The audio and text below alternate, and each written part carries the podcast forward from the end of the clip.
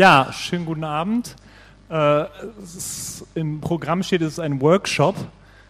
Es ist nicht so richtig der Raum noch die Atmosphäre für einen Workshop, zumal ihr auch alle sehr verteilt seid in diesem Raum. Ähm, nichtsdestotrotz werde ich probieren, ein bisschen durch den Abend zu führen. Äh, Im Programm steht auch, das habt ihr ja gelesen, Opportunity and Limits of Civil Disobedience, Titel des Workshops. Da werden wir ziemlich disobedient sein und uns nicht nur so halb an das Thema halten werden sozusagen Disobedient streifen, aber vor allem anfangen mit einem kleinen Einblick nochmal in die Revolutionsdynamiken, in die Aufstandsdynamiken in Ägypten als wie auch in Syrien.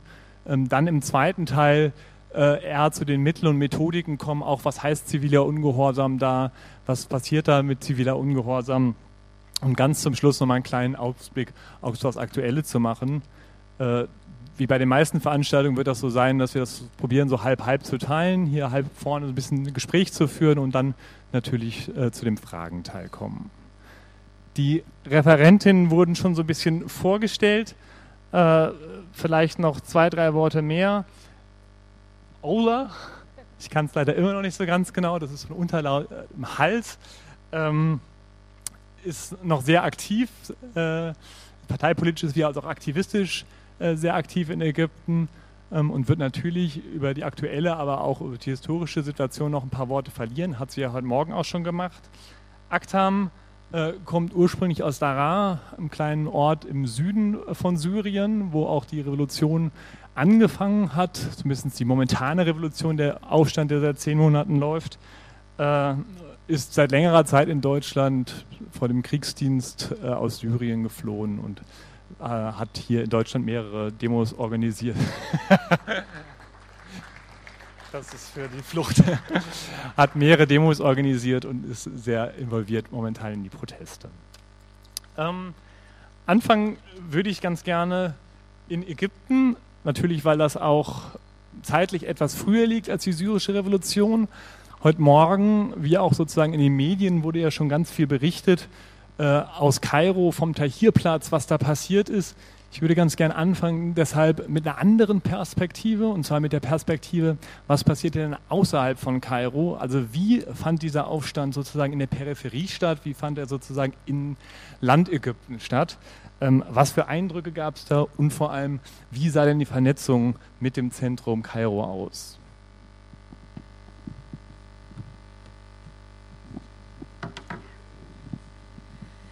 Um, I think in the morning I gave a bit of an overview on the background of the 10 years ago and and what are we exactly building on. Uh, I would stick to just one year ago this time. Uh, I remember that when we were planning for the 25th of January, and to make it clear, it's because the 25th of January is the police day. Um, and we wanted it to make uh, to, we wanted to make it not a celebration but a day when we mark that the police is not to be celebrated. It's a, a machine of torture that we are, we're against. And um, of course so much things are centralized in Cairo um, which is not always a, a, healthy way of doing things. My movement uh, and to clarify, this is when I say movement, I'm talking about the Youth for Justice and Freedom, which is a lefty movement, but not a socialist one or specifically radical left one. But it's a very diverse class-wise movement and a very diverse also um, when it comes to who lives where, and it's more spread in the country than many other movements uh, which we benefit from because we have then groups in different uh, cities that our members, when they go back, they study, most of them in Egypt, in Cairo, I mean. Sorry, we say Egypt about Cairo sometimes.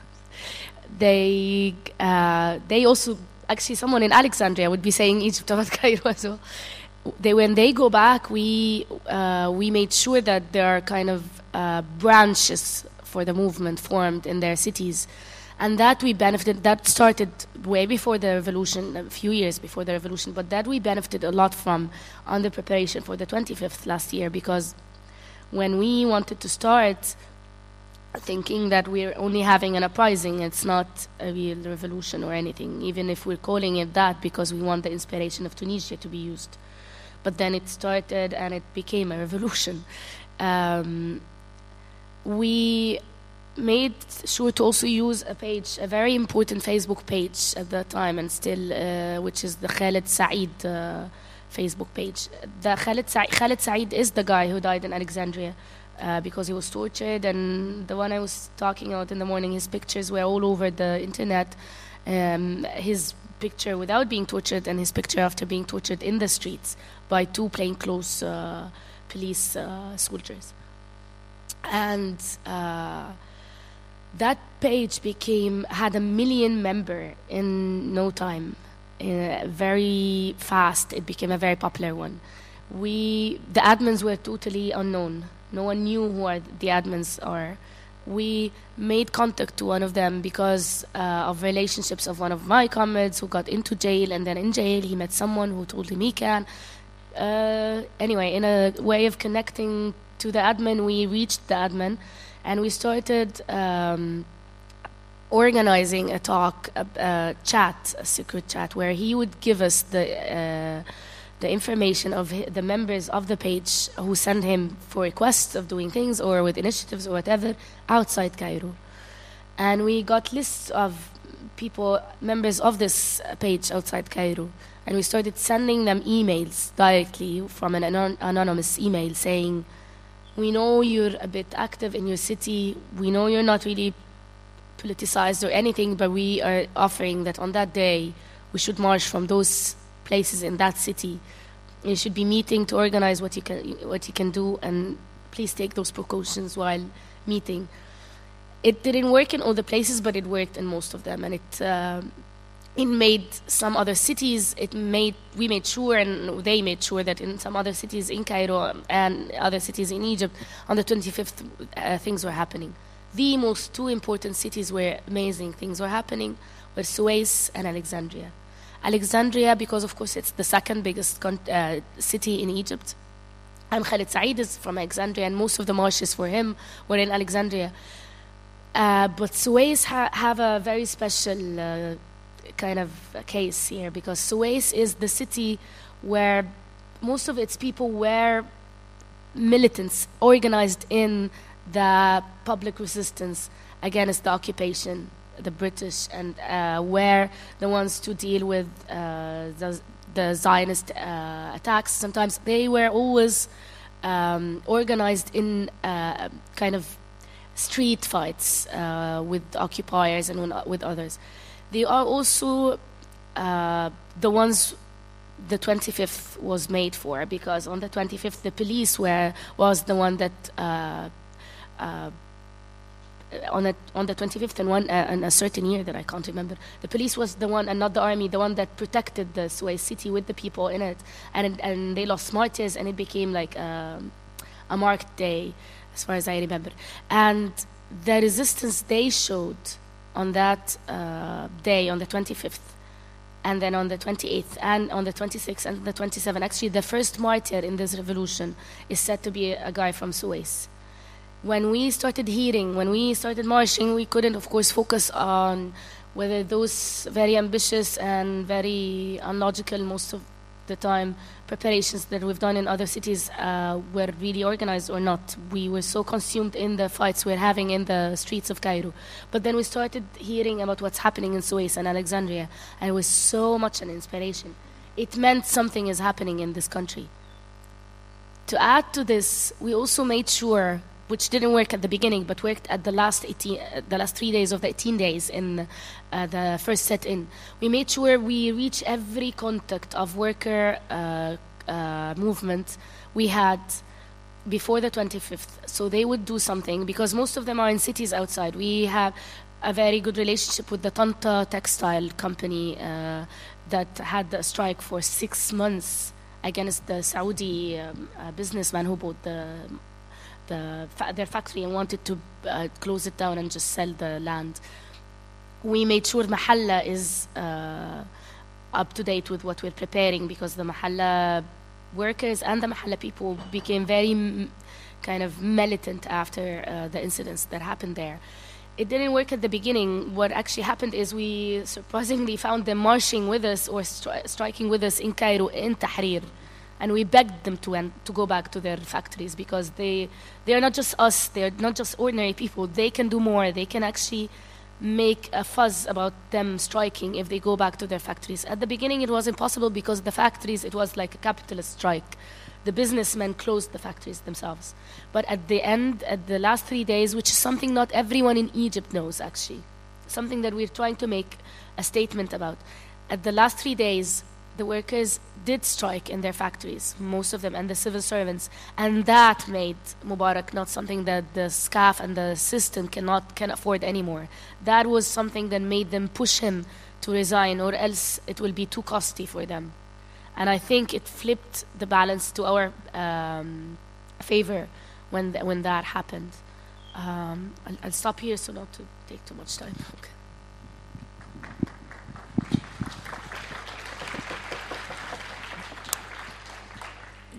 Vielen Dank. Ähm, Aktam, das hört sich aus meiner Perspektive der ägyptische Fall schon gleich am Anfang sehr organisiert an. Also es gab Kommunikation zwischen zumindest den großen Städten und äh, Kairo. Es gab sozusagen Planungen schon so ein bisschen.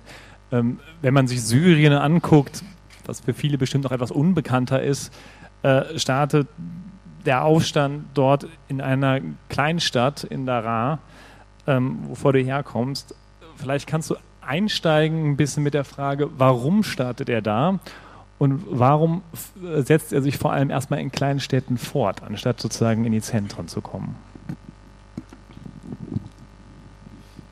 Ja, ähm, warum in Dara? Also davor muss man auch sagen, dass es auch kleine, äh, kleine Aktionen oder kleine Aufrufe, es gab den ersten Aufruf wahrscheinlich schon im Februar oder so in Damaskus, äh, hier lass mal demonstrieren gehen, aber da haben nur irgendwie ein Dutzend äh, teilgenommen und wurde binnen Minuten sofort niedergeschlagen.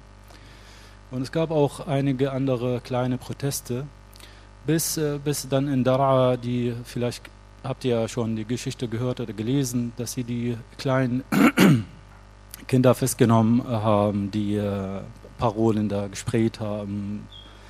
Ähm, Warum in Dar'a genau? Ähm, allgemein ist der Druck, also die Repression von, vom Staat, ist überall gleich so stark. Doch eine, eine Stadt wie Dar'a an der Grenze zu Jordanien ist ein bisschen so peripher. Äh, wir haben äh, in den letzten Jahren natürlich immer so Einflüsse von außen schon, schon mitbekommen, also wahrgenommen, zum Beispiel jordanische Sender, israelische Sender, Fernsehsender meine ich, genauso wie die in der DDR, so an der Grenze, die haben auch Westfernsehen bekommen. Also sie haben so eine, eine, eine Vorstellung, dass es, äh, es gibt ja was anderes, dass äh, das, was uns das Regime erzählt, nicht immer die Wahrheit ist. Und äh, das zum einen, dass es quasi äh, äh, die, die Chance, die Möglichkeit, die Leute waren eher ein bisschen vorbereiteter. Und äh, dann kam der Event der arabischen, des arabischen Frühlings äh, hinüber und äh, immer die, die jungen Generationen, die, die Jugend, äh, die waren als erstes, haben sich ja als erstes so angesprochen gefühlt. Und ähm, so hat es dann äh, mehr oder weniger war der, der also ausschlaggebend, dass die Leute in so einem Stadt dann äh, eher als Erster dann, äh, dann ja, sich erheben und äh, lauter werden. Ähm, am Anfang dachten alle, übrigens am Anfang waren viele, sogar also ich persönlich, also sogar, wir haben das in Tunesien, wir haben uns alle sehr gefreut und dann Ägypten und dann, und dann in anderen Ländern und wir dachten, ja, was in Syrien? No way. Also es ist unmöglich. Das, der, der Griff der Sicherheitskräfte, des Sicherheitsapparates also so stark, das ist äh, unmöglich. Wir haben auch die ersten Videos zum Beispiel damals äh, von den ersten Demonstrationen in Dara und, und woanders da die Sicherheitskräfte, Armee, Leute, Militär, Menschen, es waren mindestens fünfmal so viel als die Demonstranten. Das heißt, man hat absolut keine Chance, irgendwie auf die Straße zu gehen und vernünftig zu demonstrieren, sozusagen. Doch trotzdem, die, die, die Menschen haben einen unglaublichen Mut gezeigt, eine, einen, einen unglaublichen Willen, wirklich bis heute. Denn anders als das äh, Regime und die äh, Staatsmedien gezeigt haben, ah, die wollen nur ein bisschen Ge Gehaltserhöhung oder, oder dies und das, äh, das war anders. Es war wirklich, es ging um Werte. Es ging um Freiheit, es ging um Menschenwürde, Menschenrechte. Es ging um eigentlich um ein besseres Leben.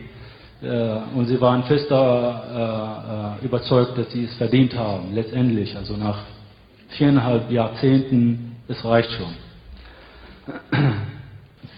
Vielleicht kannst du noch mal ganz kurz ähm, darauf eingehen, wie es weiterging. Also letzten Freitag äh, gab es in Syrien, zumindest ist das, was die Aktivistinnen-Netzwerke raus haben, Demonstrationen an 473 Orten. Ähm, das heißt, es ist ja nicht in der Innenstadt von Damaskus oder nicht sozusagen in der Altstadt von Damaskus, nicht in der Altstadt von Aleppo, aber sonst scheint das Land ja an Feuer zu sein. Vielleicht kannst du noch ein paar äh, Sätze dazu sagen, wie organisieren sich denn diese Aktivisten, wer ist das? Ähm, und vielleicht auch nochmal ganz kurz darauf eingehen, warum nicht in diesen beiden Zentren? Nach zwei Wochen oder so, es ist bei uns äh, ist ein Phänomen, es ist immer noch vorhanden und Gott sei Dank, dass es äh, das gibt, dass die Menschen äh, sich imitieren. Also es ist so ein Trend, da war ein Trendsetter und auf einmal entbrannte das Feuer überall. Wie gesagt, es war eigentlich wie ein, wie ein, wie ein Kochtopf. Es ist richtig äh, drinne brodelt und dann äh, kamen sie in Homs raus und so waren andere ermutigt, rauszukommen. Anfangs waren es wirklich oh, eigentlich spontan, nicht heißt spontan, aber äh, jede Stadt für sich, aber alle haben aufeinander so geschaut. Und ich glaube, nach drei oder vier Wochen, aber gaben nur die ersten, die ersten Kontakte. Zum Glück ja haben wir auch äh, Handynetze Und äh, wirklich war erstaunlich. Leute, die aus Amuda, ganz im Norden, die Kurden, äh, haben sofort Kontakt zu Dara irgendwie hergestellt, um zu, um zu, wer war denn das? Viele von denen, zum Beispiel, ich kenne viele aus, aus Amuda. Wir haben ja an der Uni zusammen studiert. Und ich weiß, ich kenne ihn, dass er bestimmt einer der, die jetzt raus sind. Deshalb versuche ich ja, ihn anzurufen. Und so war es ja so dass die aus Shams die Dara Leute angerufen haben und so und dann haben eigentlich so ein bisschen Austausch, Informationen und wussten natürlich, sie wollten am Anfang so wissen, wie reagieren die anderen. Äh, klar, das war sofort mit Gewalt, sofort mit, mit äh, scharfer Munition, es gab Tote, aber trotzdem, das hat, das hat die Leute nicht, nicht abgeschreckt, sondern sie wollten raus und aber äh, im Vorfeld so ein bisschen wissen, wie der da richtig aussieht, worauf soll man sich ja vorbereiten. Und äh, ganz schnell haben sie auch äh, festgestellt, dass sie müssen sich ein bisschen besser organisieren. Vor Ort, aber auch mit den anderen, die Kommunikation aufrechterhalten. Äh, es, war, es war wie immer eigentlich, alle Telefonnetze, ob, ob jetzt mobile oder fest oder auch Internet, wird alles abgehört und alles wird kontrolliert. Und darum haben zum Beispiel die in Daraa sind äh, SIM-Karten, also Handy, äh, Handys aus, aus dem Jordanien dann reingeschmuggelt. Also erstens war, war die Grenze noch in Ordnung, so haben sie nichts geschmuggelt, aber später müssten sie alles schmuggeln, sogar Lebensmittel. Und so konnten sie etwas sicherer mit anderen kommunizieren, die in Amuda zum Beispiel türkische Handys, also türkisches Netz, und die äh, westlich Homs oder so könnten auch zum Beispiel das libanesische Netz anzapfen. Also sie wussten, was sie, was sie da tun. Und außerdem allgemein, also in den letzten Jahren, man hat auch so gelernt, seine Meinung immer im Geheimen äh, zu äußern. Klar, öffentlich kannst du niemals regimekritisch äh, sein, da, da, bist du dann weg. Also in, in dieser Hinsicht, äh, kennt man, man kennt sich ein bisschen, ein bisschen aus, wie man so Umwege findet und äh, unterm Radar sozusagen äh, agieren kann. Und von den Erfahrungen der anderen haben sie auch ganz schnell gelernt. Die, die es dann quasi eine Woche später besser gemacht haben, hat, hat die, die ersten quasi so ermutigt, es nochmal besser zu machen. Stärker, größere Demos, äh, mehr, mehr Transparente, mehr Banner. Ah, und äh, was, was, was gut äh, war, dass sie, also ohne dass man darüber spricht, das Ziel hat sie alle verbindet. Das Ziel, wirklich. Deshalb waren die, die Slogans, unser Motto und die Sätze, waren immer einheitlich. Und äh, das Regime bis heute versucht immer, dass äh, die, die, Gesellschaft die ist so, wir haben Minderheiten, sie hassen sich gegenseitig, ganz im Gegenteil, absolut. Das ist das ganze Gegenteil. Ich meine, das, äh, das, äh, sie haben nur seit zehn Monaten nur eins gesagt, äh, das Volk ist wirklich eins. Das, sie haben ein Ziel Das hat sie ja verbindet und, sage ich auch, dass der Weg auch sie auch äh, zusammenbringt.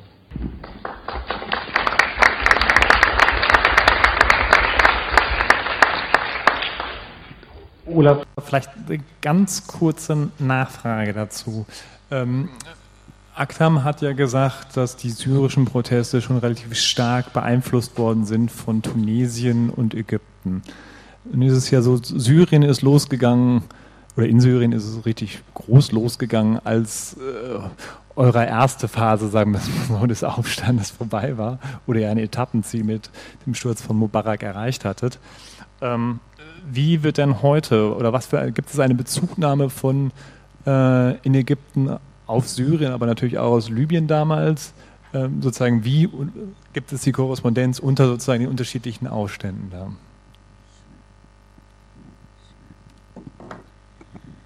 Um, can, can you may I just be allowed to clarify something? I, I don't think I was clear in the first uh, when I said when I was asked about how spread are we we are trying to be spread. We're working on the cities, but we're not well spread at all. For example, Upper Egypt is an area that we're not, that does not really feel the revolution or have the sense of it yet. Some things are happening this year on the anniversary. Sohag and other cities, we're having 20,000 people marching. That was a surprise, but there is still a lot of work to be done for the whole country to feel kind of connected to it. And the arrogance of thinking that Egypt is Cairo is something we are being educated against yet. So I just didn't want to leave the impression that we're okay, we have done it, we're well organized everywhere. Um, on the question, actually, Syria comes, of course. Um, now on daily basis because many Egyptians are glued to the TV to see what's happening or to the Twitter to see uh, to get any news on Syria or just to see how the media is uh, totally lying when it comes to what's happening there and everything. Um, one thing that comes to mind is um, I don't know what could have happened if Syria and Libya in specific have started before Egypt because that might have disappointed people or scared them to an extent of no, no, really a real thing could happen. It might not, but it, it is a possibility. Tunisia seemed so easy and possible, and that inspired people. Of course, it's not easy, even in Tunisia, and we're expecting that other things would happen, and and the fight is not over. They have done great things that we envy them on, but uh, I, I know that a real radical change is uh, still to be fought for. There is also the uh, inspiration of that Syria and Tunisia in specific, because of Ben Ali and Bashar's specificity on being monsters in slaughtering any kind of opposition, were very inspiring because we were building on 10 years of different movements handing to each other. But Syria and Tunisia couldn't even have a 40 people like we used to do, 40 people standing in front of the press syndicate uh, protesting against a certain law or protesting against a certain minister. You couldn't have such a thing in so those two countries. It was impossible to say anything. Actually, whenever you visit any of those two countries, you can't even have a chat with someone, and at least he have or she has to know you for two or three years to trust you enough to really speak loudly about how monsters and dictators those two were because no one would speak to you about it everyone was suspicious of that they could be prosecuted. And so, for those two countries to have something that was so much inspiring, it meant who are we to complain or stop? We need to continue. We will continue. And there is another thing that is happening that has to do with Syria. Egyptians tried demonstrating in front of the Arab League for Syria. But they have known that this is not really effective. This is not how we can really help Syria. And I have to say something that I don't want to sound arrogant, but unfortunately, unfortunately, Cairo, and Cairo in specific, not just Egypt, is very crucial to how the other countries' um, situation is. If a real revolutionary government is there in Egypt, in Cairo, a real pressure on the Arab League and on the other countries will be there and will make a difference to the uprising and the revolutions in other countries. And that's something that we've realized. To help Syria, we need to finish the uh, fight within. We need to bring a revolutionary country, a revolutionary government that will not be a scandal when it comes to the uh, policies um, towards Bashar. A country, a government that would really push the other foreign countries and the other Arab countries to have a stand against Bashar, to siege this regime till it falls. Because it have uh, reached uh, a stand where it really could not be accepted. So, for example, a few days ago on the 25th of January, uh, I didn't know where this came from, but on the square where almost 2 million were in the square and around it because we couldn't really reach the square. I, I, we set a stage there and I couldn't reach it, but after hours because of the amount of people there. It also had to do with that the Ikhwan, the Muslim Brotherhood, fell, filled the square totally with their people as well. Not totally, but uh, as much as they can, because they wanted to make a celebration. We hushed that celebration totally, but then um, they were there. A flag that was carried by almost 20,000 people of, a, of the Syrian flag was there in the square, crossing the whole square almost. And that was something. This did not come from any political group. We did not organize that. At least I know that we were coordinating between 57 different movements and groups because we have lots of small groups and and parties and others that you need to include always. So yes, 57. Not all of them are strong or big or important, but some of them are crucial and can reach certain cities, and so we organized together. None of us organized for that flag to come. It was a, totally a public initiative, and it was amazing. It meant something for us. I was just telling them outside that I have a comrade of mine, a young one, a guy, he's 16 years old, almost 16 actually, who turned that, that Syrian chant, Yalla ya Bashar, into Yalla ya Mushir. The Mushir is the head marshal of uh, the Supreme Council, the military Supreme Council in Cairo. And he's the only one who can sing it because he's the only one who can imitate the dialect. And so he's now a star where every protest and every political group wants. And they kind of request him, and we have a schedule for him. he can come to you to chant today because everyone is very sentimental about this uh, chant. People are really thinking that there is a, cor- a correlation between winning in Cairo and in Egypt in general and winning in Syria, people are sometimes like, why doesn't Damascus move? Damascus need to move. Something needs to happen there, kind of as if a plan they can interfere in would, would make Syria win. They want Syria to win. It will inspire them, but also they want Egypt to win because they believe this is in the best interest of our brothers and, and sisters in Syria who are really doing a great job. They are really making the notion of being heroes uh, get up to a level that uh, hardly anyone can measure with. Thank you. One, one quick question. You have to translate the chant for us because I think most of them don't speak. Or Aktham can also translate the chant for us first. Uh, this Irhal, Irhal, Yalla Irhal Ya Bashar, das auf Deutsch heißt Hau ab Bashar, also los, hau ab Bashar. Und sie haben aber dann äh, Mushir genommen, also dieser, diesen Herrn, und weil er Mushir heißt, ist ähnlich wie Bashar, also los, hau ab Mushir. Äh, für die YouTube-Video-Gucker unter uns, das kann man sich auch in der Tat in so einer Endlosschleife bei den Demonstrationen in Syrien angucken, dieses Video. Also das kann man auch Stunden singen. Ähm, Aktam, äh, vielleicht nochmal den Bogen von Ägypten wieder zurückspannen. Ähm, was sind denn, ihr seid ja sozusagen noch mittendrin, was sind denn die Erfahrungen, die ihr aus Ägypten mitgenommen habt oder die, die Lernerfahrung? Ähm, was habt ihr daraus gelernt und was für Mittel habt ihr denn gerade in eurer Auseinandersetzung? Ja, als erstes muss ich wirklich sagen, was, äh, was eben Ulla gesagt hat. Für uns, für, für viele Araber in, in, ganz, in der ganzen arabischen Welt ist Ägypten für uns äh, quasi das Herz, wirklich genau das Herz von der arabischen Welt. Wenn, wenn es äh, richtig schlägt, dann sind wir alle in Ordnung. Wenn nicht, dann muss erstmal das, das gemacht werden und dann funktioniert alles natürlich die Inspiration äh, kam, kam von den anderen Ländern, aber auch, auch Ägypten, die, die waren auch aktiv, also ihre Aktivisten, vor allem auch im Ausland. Wir haben ja gesehen, dass Facebook eine, eine große Rolle gespielt hat, dass sie, dass sie äh, sich organisiert haben in Gruppen und darum wie gesagt, äh, diese Trends, die laufen ganz schnell.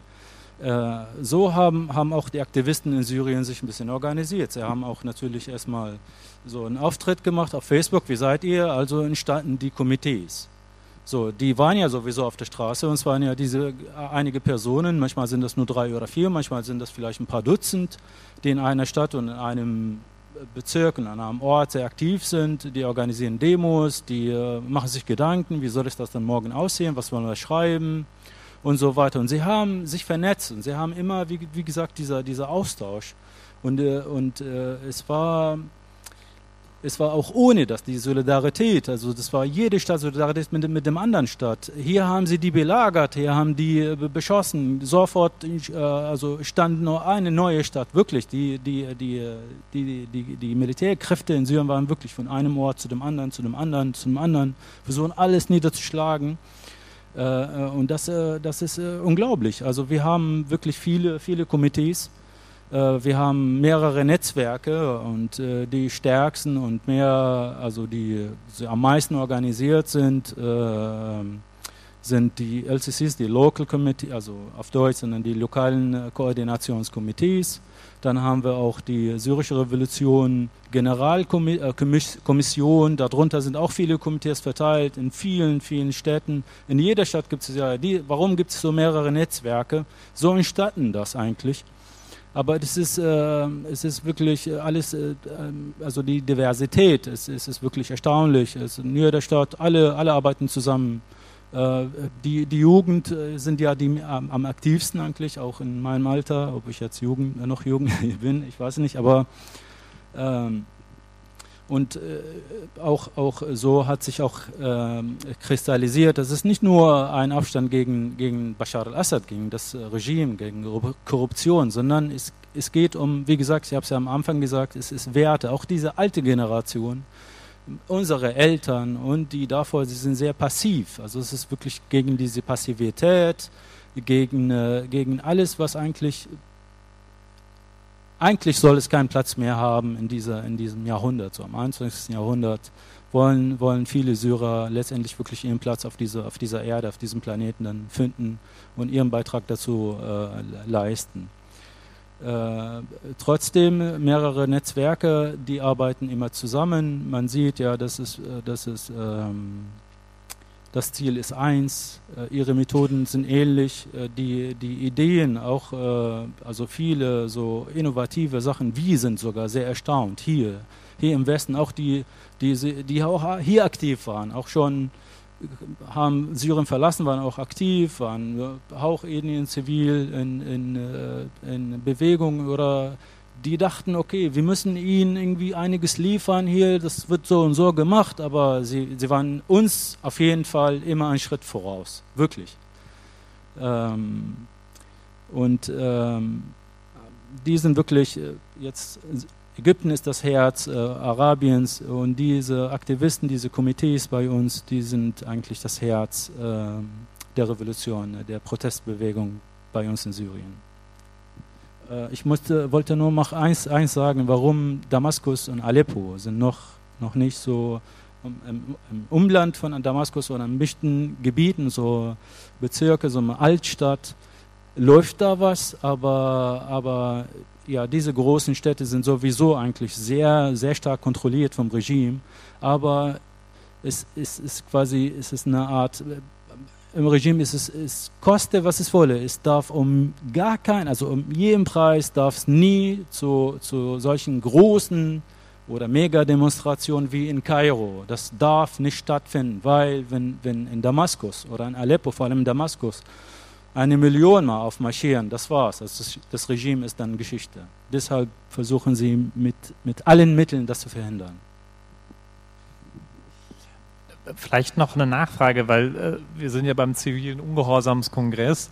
Äh, Ola hatte schon angesprochen, Streiks. Ähm, ich, man kennt sozusagen aus Syrien die verwackelten YouTube-Videos von vielen, vielen Demonstrationen, die da stattfinden. Äh, ich, ich glaube, Demonstrationen sind vielleicht sogar noch das Mittel, was man am ehesten kennt. Vielleicht kannst du noch mal ganz kurz sagen, was macht ihr denn sonst so an Aktivitäten und geht das weiter hinaus? Gibt es auch so etwas wie eine Streikbewegung wie in Ägypten, wenn du vielleicht noch kurz dazu was sagen würdest. Gerne. Ähm, auch schnell hab, hat man ja festgestellt, es muss friedlich, es hat ja friedlich angefangen und es muss friedlich bleiben. Das ist unsere stärkste, stärkste Waffe, das ist eigentlich unser, unsere Waffe. Es gab schon viele Ideen und viele Aktionen, die haben schon, schon auch im, im Sommer so im Sommer haben angefangen und dann äh, die Aktivisten haben das äh, genannt die Tage der Freiheit. In diesen Tagen waren haben haben irgendwie ein Konzept äh, so äh, ausgearbeitet, dass wir so kleine Aktionen machen, die Aktivisten zu Hause äh, an bestimmten Tagen. Sie haben wirklich einen Kalender gemacht, sie haben so äh, Ideen, die haben dann darüber diskutiert, die haben sich dann da auf einige dann geeinigt und dann haben sie wirklich Kalender steht auf Facebook immer noch, wirklich die ersten, die ersten Termine. An dem Tag machen wir folgendes. Sie haben so eine Woche lang oder zwei Wochen lang an jeden, zum Beispiel jeden Mittwoch und Samstag äh, Handy ausschalten, sechs, sechs Stunden lang zum Beispiel. Das haben sie wirklich in mehreren Städten gemacht, gemeinsam, gleichzeitig. Sie haben äh, bestimmte Straßen oder, oder Plätze äh, umbenannt die, die, die, waren bei uns überall, haben Statuen vom Präsidenten oder Fotos oder irgendwelche Bilder. Die haben einfach, die haben entfernt und die haben ihre eigenen. Dann, manchmal waren es ja alte Namen. Das heißt, die haben diese befreit, die haben die Tage der Freiheit. Äh, und diese Maßnahmen, also diese Ideen, waren vor allem für diejenigen, die irgendwie sich nicht getraut, getraut haben zu demonstrieren. Also sie wollten irgendwie das nicht unbedingt machen, also wir haben dann andere Möglichkeiten. Es gab Aktionen wie zum Beispiel Springbrunnen in Damaskus, rot gefärbt. Sie haben sie wirklich rot gefärbt. Hier bitte das Blut, was woanders jetzt fließt, ist hier symbolisch hier dargestellt in Damaskus, weil Damaskus immer noch damals ruhig war. Äh, und, äh, und diese, diese Aktionen haben wirklich, äh, waren eigentlich so jetzt nicht flächendeckend, aber die wurden wirklich in mehreren, in mehreren äh, Städtchen, Staaten, Städten so äh, weitergemacht, auch ohne, ohne unbedingt, dass wir diese, äh, diese Komitee dort äh, kontaktiert haben und ihnen was geschickt haben. Die haben es selber dann gemacht. Sie haben zum Beispiel, wir haben hier sowas, haben selber dann runtergeladen, ausgedrückt und verteilt. Und sie haben quasi, oder ihre eigene, ihre eigene ähnliche, also eigene Ideen, so die Solidarität war da. Diese Tage, also diese Aktionen, die auch mehrere Wochen bis einige Monate gedauert haben, war eigentlich ein Vor, im Vorfeld oder eine Vorbereitung zu dem, zu dem Streik. Die Idee mit dem Streik kam dann nachher, dass wir gedacht haben, okay, jetzt können wir da, damit anfangen, weil die, die Menschen wissen jetzt, was das, das bedeutet. Sie haben es selber probiert und wir haben äh, positive Ergebnisse erreicht. Also wir können jetzt eine Stufe höher, höher gehen. Und dann haben sie wirklich dann bessere Ideen. Ich zeige mal kurz, tut mir leid, das geht alles so ganz schnell. Zum Beispiel hier unser Streik. Ja? Hier ist ein Zeitplan, das geht einen Monat lang. Hier ist nicht zu sehen, leider. Ich kann es ja hier dann, äh, ja, ja, ich kann es mal rumgeben. Und dann könnt ihr ja sehen, wie, ja bitte, das sind die drei Sachen. Die ist hier von, von beiden Seiten, eins ist von beiden Seiten zu sehen. Und hier auch nochmal so Aufrufe. Äh, ups, oh, kein schlechtes Omen hoffentlich. Ähm, und äh, der Streik begann mit folgendem.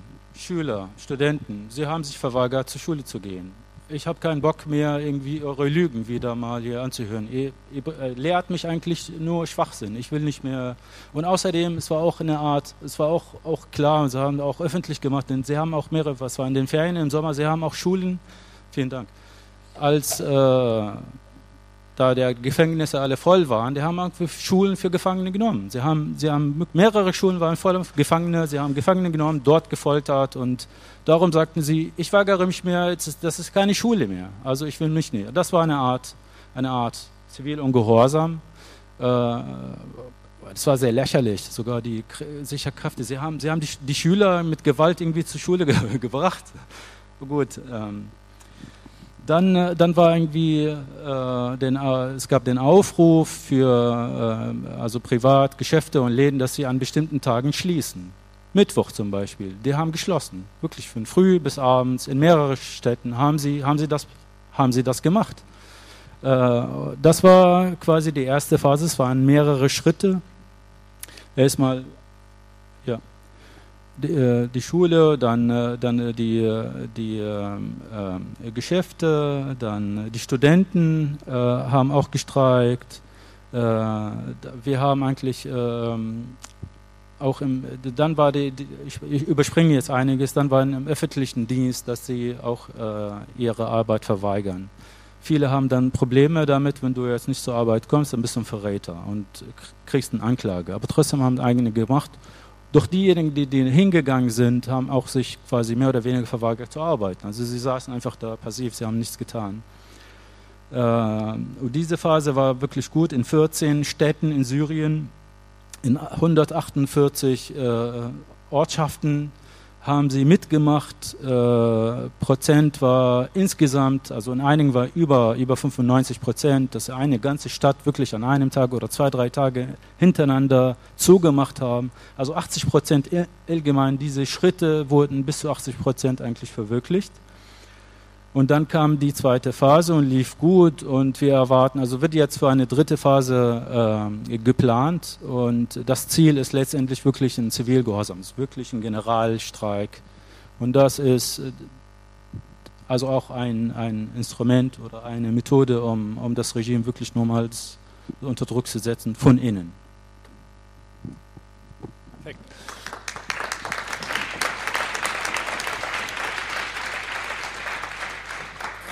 So, bevor wir zu den Fragen kommen, hätte ich noch eine letzte Frage an dich.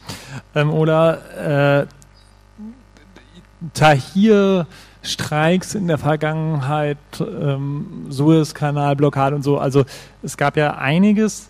Ähm, wie sehen denn eure Mittel und Methodiken heute aus? Oder wie sehen sozusagen die Methodiken und Mittel äh, im letzten halben Jahr aus, die ihr noch habt? Und was für ein Repertoire habt ihr noch da? Und auf welchen Ebenen agiert ihr als Aktivistin noch in Ägypten? Um,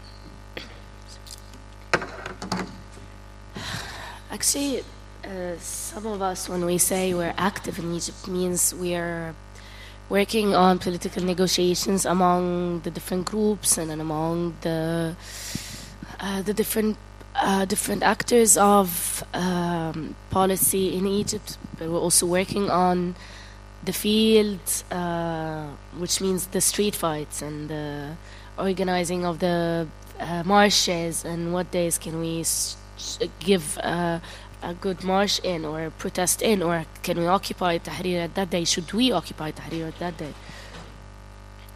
And uh, there's also a third thing which is uh, the clashes or the confrontations with the uh, police and now the police and army and specifically the army. Because actually to be an activist you have to also think about um, let me start by examples. Last year, we were thinking of how will we deal with the tear gas bombs, and we appointed hunters. We gave them gloves that proved to be not so much effective. Their hands got burned afterwards, but we but they continued actually with scarves, with whatever they can find, because we needed someone and some people to hunt the um, the tear gas bombs and direct them away from the big marsh, so the people because we're not used to such confrontations. We're not used to tear gas. The last time I had such a confrontation was in 2003, and we wanted. Now we are used, and it's uh, a daily something that we we just kind of miss sometimes. Uh, and they are they actually get very creative about they use different methods different kind of tear gas uh, bombs every time, uh, so we don't get really uh, up to date to what to do about this kind of and that kind of. And we have this inter- interesting chat after every confrontation. We say, "Do you think the January one was?"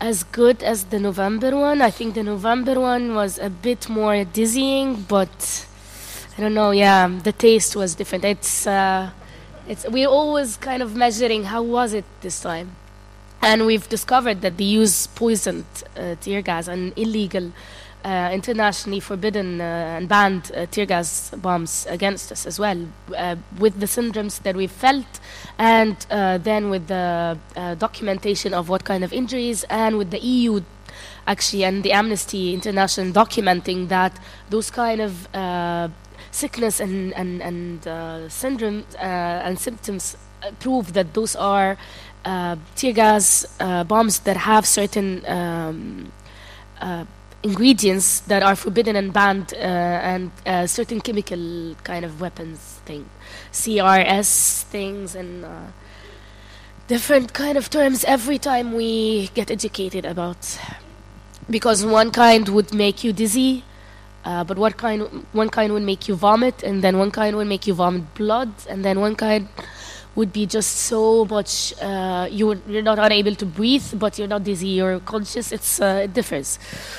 So we had to try to deal with that by appointing hunters, for example, and and then by finding that uh, they're not enough, and I had to wear a glove and just continue hunting myself, and then I was just like a rat running around to catch the the the, the bombs, and I'm not. I didn't have that good fitness, so I learned afterwards, and I'm a better hunter now. You also had to see what to do to face the bullets when they are when they are being shot at. So we bought uh, garbage cans and divide and kind of broke them into two and and uh, made something a cement hand and started uh, carrying them. On actually the camel battle. Which is the 2nd of February, when they sent us to the Tahrir uh, camels and Fezbas to invade Tahrir as if they are th- thugs. They were plainclothes um, police officer, officers and soldiers and thugs.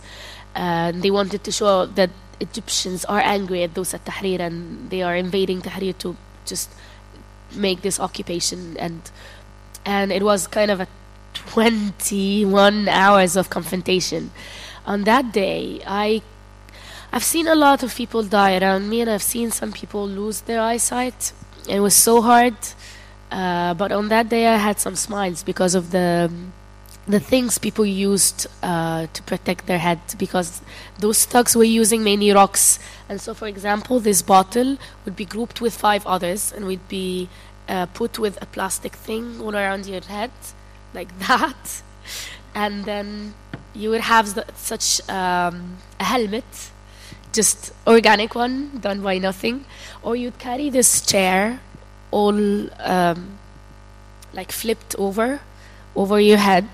So uh, especially if this part is uh, has divisions in it so you can see but still it's as if you're wearing a mask but it protects you from the rocks.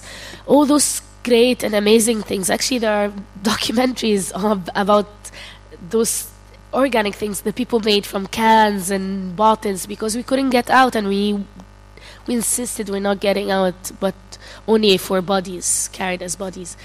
And we had the snipers and we had to deal with them. You now have to organize for such confrontations as well. You have to organize for for example we were surprised to and this is not, was not something that we invented we found and then we, we dealt with later. With the 15, 14 years old small kids on Fizbas uh, motorcycles who would come, rush to the front line, carry the in- injured, and, and go back. Because if we carry the injured to the field hospital, which is now a must, of course, and we around the Tahrir we would have three or four different ones, especially in the in the big mosque that is there and in the big church that is there, Asr al-Dubara Church and the Omar Makram uh, Mosque they both have um, field hospitals, hospitals usually, and they both get invaded and beaten actually. Uh, so such FISBIS, for example, were an amazing tool that those kids invented themselves. On general, we are trying to also now be more creative. Striking in Tahrir and just occupying Tahrir is not helpful. They are manipulating the media. They are making people hate us. They are making people think we're just a, a few kids with no vision. We don't know what exactly do we want uh, when we bring down the regime. Um, and what we're trying to do is invent and be creative and have different tools of getting into neighborhoods with initiatives, but with something that would prove that we're, they are lying about us, we're not. So, for example, the initiative I spoke about in the morning, the Kazibun, came out of being so desperate in November, feeling that you're totally trapped in a certain street the, uh, in front of the cabinet, the ministry cabinet, where we were totally in, trapped in the Asr Aini. We couldn't really do anything there, and we were dying for free. Uh, if I, if the choice was mine, we should have withdrawn. But people there were so unorganized, were totally just enthusiastic individuals, and we had to stay with them. But we were dying for free, and we had to think about something because people outside were thinking that we are bringing this, this to ourselves. And we just came up with those videos that we uploaded on YouTube, where a SCAF personnel would be speaking, and then a video that proves that he's a liar on each of his uh, uh, sentences. For example, he said that we burned a certain building in that street that has um, historical books, hundreds and hundreds uh, years old books, and we brought videos uh, shot by handy cams and mobile phones that proved that officers burned this uh, building and that it was burning from inside, and that actually a media uh, broadcaster, a, a, host of a talk show, announced that the building is being burned an hour before it, it starts burning because he knew, they told him, that a fire would start in that building. And by mistake, stupid him, he announced it an hour before. And we had to bring the video and then bring the, the other video proving that it is not the same moment and how it happened. They said that we throw Molotov at them and we brought pictures showing the officers in the over the cabinet throwing rocks and Molotovs and actually peeing at us. To humiliate us, they stood unzipped and peed at us. They wanted to bring our morals down, and that actually made it more difficult for people like me to convince people that we need to withdraw and attack from somewhere else because they were so angry at that. We, we showed videos showing how they unstripped a woman in the, in the Tahrir who was just volunteering in the field hospital. Uh, whom they said she unstripped herself. And they unstripped her and actually stood over her and kept jumping over her, her, her breasts. Her chest was crushing under their legs. And just showing that with his voice, this personal, this Supreme Council member, made it clearer that they are lies. And then suddenly it became wider than us. We didn't we became unimportant totally. And the people in neighborhoods neighborhoods different neighborhoods who would dare to have a screening of this video in their neighborhood in the street and then get protected by their other neighbors and the public committees there was amazing. Uh, just to finish it is important to know that public committees in uh, Egypt on the, especially in Cairo, on the revolution time, we're not, we're not all in the side of the revolution. That might be a first in history, but some of them, when we would go out for a meeting uh, or bring in a publication that we've printed, would arrest us, beat us in the streets, and uh, actually hand us over to the military police because some of them were just protecting their areas from the poor people who must be coming to attack us because there's no police now. There are so much brainwashing people in the media to the extent that they want us to be just standing against each other. I can tell you that in when the Maspero happened, the 9th of October, when they crushed with the military tanks um, a, a Coptic demand uh, march where Copts and Muslims were marching for the Coptic demand because of a certain incident in Aswan, another city in Upper Egypt. When this happened, the manipulation of the media was so disgusting that to an extent that other Christians were saying, oh, those are the poor Christians who are expected to be just thugs and thieves and want chaos so they can do whatever they want. And it was so a class thing. It was so obvious that the brainwash is building its um, strength and power over that they want us to be divided according to class. And that's where we should work on. It is a division according to that. And it is a division according to whether I, I actually happen, my family, not me in person, but I happen to live in a, one of the very, uh, in a way, most of exp- expensive areas in Cairo. My family lives there, and I've been living there for years. So when it wasn't that expensive necessarily, but the fights I have with neighbors and with people around there tells me it is not about other division, but that there are certain people who have their best interest in that this revolution win, and we we didn't even get to win them all yet because some of them think it's not their fight yet, and uh, but they don't know that they are actually being revolutionary because within their own organizations, their, own factory, their own civil uh, entity, when they are fighting against a boss who's not treating them well or who has who is actually a remnant of the old regime, that's the revolutionary act, and that's what we want them to know, and we want to link every single small fight to the others so we can all be stronger because it is an issue of who would lose their business because the, this revolution wants social justice and who would gain a lot because social justice is a must for this country and for this revolution to win.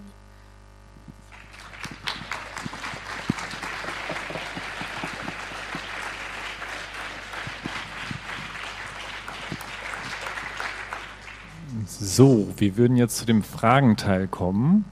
Äh, seid alle herzlich eingeladen, Fragen zu stellen.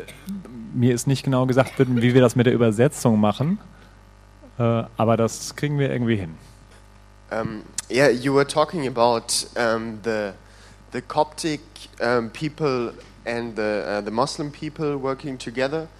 Um, but um, as I see it, I mean, I, I heard those reports too, but um, um, I, I think by now there are more reports on how um, um, how there are ethnic conflicts or religious conflicts. Um, um, yeah, um, coming up too.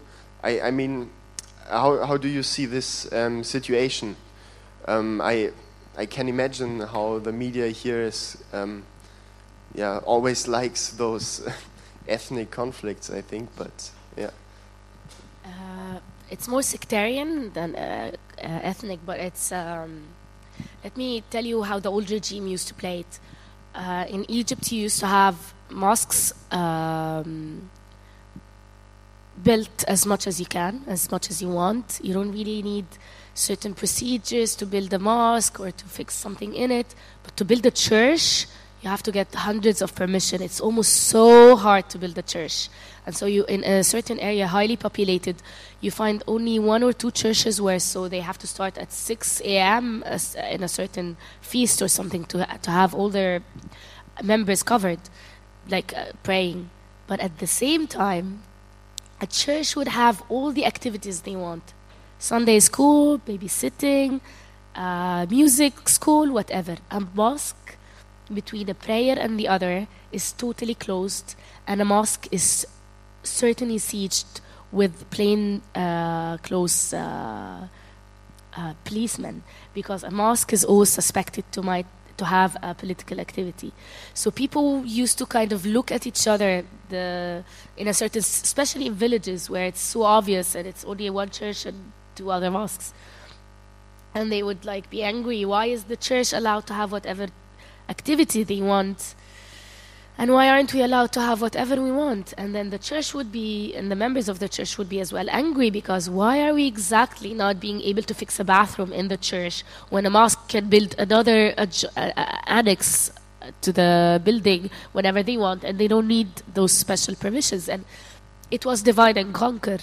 And it did work sometimes, especially, especially that with the new liberal uh, policies, less public spaces were open for activities. For in my father's time, for example, and when I was a kid, because there is no Gitu thing, there is no only Christian and only Muslim areas.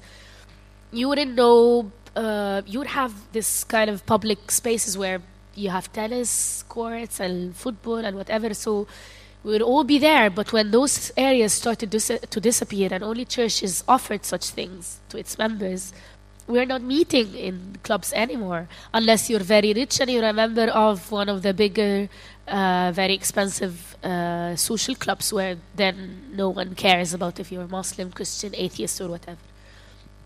And uh, that's what I realized when I went to university because before that it was just the spaces, the private spaces where I'm meeting everyone, and I and, and then the neighbors here, a family that is Christian actually was living on the flat beside me, and then a family with a Christian and a Muslim, like she was Christian, he was Muslim, and living together and married to each other. And so I I thought everywhere it's that mixed, but then when I went to university and saw how they come the teenager activities that became separated. And so in university they are also in a way separated. And it shows also in the different class levels. Because as if you're richer or at least middle class and upper middle class you have opportunities for spaces that are mixed and in other places no. But anyway most of those sectarian clashes that we're hearing about now because if you think about it in the whole 80 days of the first set-in there was no police in the city in the whole country actually and no one sectarian incident happened. Nothing happened. Which tells you something. It doesn't tell you that we're loving each other because, yes, there are things happening there. And things that has to do with the values that became so uh, disrupted and has to do with this conquer, divide and conquer uh, theory that the regime practiced. But nothing happened in those 18 days with no security. Now, especially in Upper Egypt, the sectarian incidents are happening. And the regime now, the SCAF, is dealing with it in a way that if it's a Muslim Christian thing, even if they are just fighting because of a car accident, then they would deal with it to turn it into a sectarian thing. Uh, oppress the Christian so he wouldn't. And actually, oppressing the Christian happens usually by going to his priest. Because actually, we have a problem in the uh, religious clerics. Muslim and uh, Christians, many of them are just one other level of the state uh, arms. Uh, I get so angry with the Pope in Egypt because, for me, he's so flexible with uh, when it comes to the Coptic demands. I, I am actually more angry than some other Christian friends who think, but he's just trying. I'm more angry at him. I think he should be more angry and he should be pushing his church members into more. Uh, more demands because it's it is obvious that they are pushing every incident that happened, especially in Upper Egypt, between a Muslim and a Christian, into sh- looking as a sect- as if it's a sectarian one. There is also the reality, and it's a hard one, but I have to say it, and that would be the last thing. That in Maspero, for example, it was a, a mainly Coptic demand one, and they wanted to show us all, Muslim or Christian, all those protesters and revolutionaries, that they can do whatever they want to us. And because those were Christians, mostly Christians, they def- decided to be extremely violent with them, not because the state and the SCAF hates Christians in specific, but they knew that it's cheaper. Their blood will be cheaper because the majority will not be angry for them. Also, the minority, the Christians, will not be that much angry because those are the poor Christians.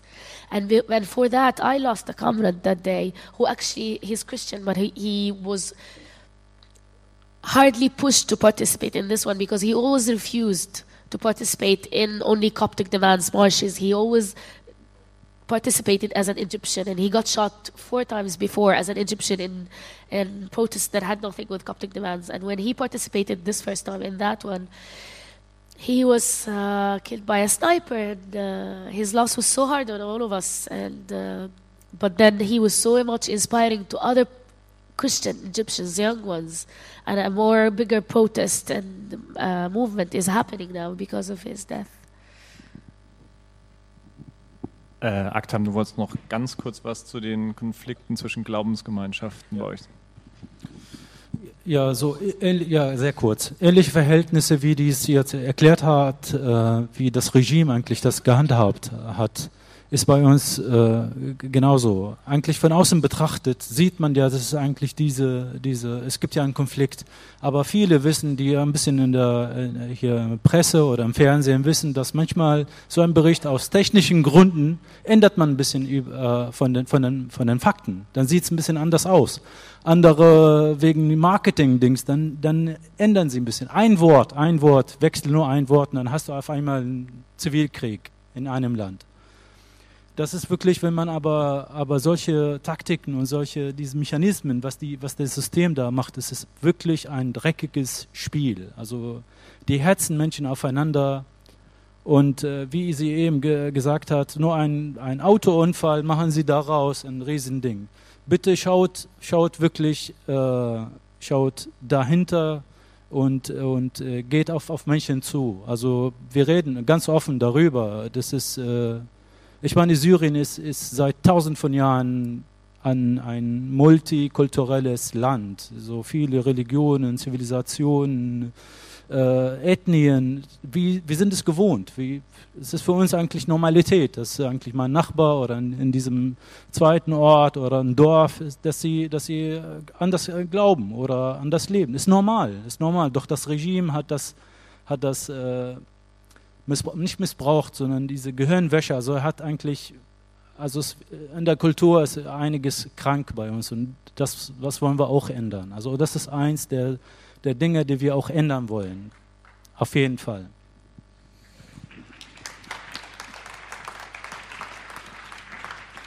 So, weitere Fragen. Da hinten gibt es noch jemand im Mikro? Ah, da ist schon jemand im Mikro. Perfekt. Um, did you mention um, many reactions in your countries about um, comments, international comments in the internet, uh, or opinions, uh, yeah, from the foreign? The re the reaction in your country yeah. about comments by um, Europe people or uh, Americans or in, in the internet, uh, everybody could uh, write something about your revolution, yeah. for example. Yeah. Uh, so you want to know the reaction in Egypt when such things are being written on or the headlines are uh, happening, right? Yeah, if they are attached. Yeah. Of course, they.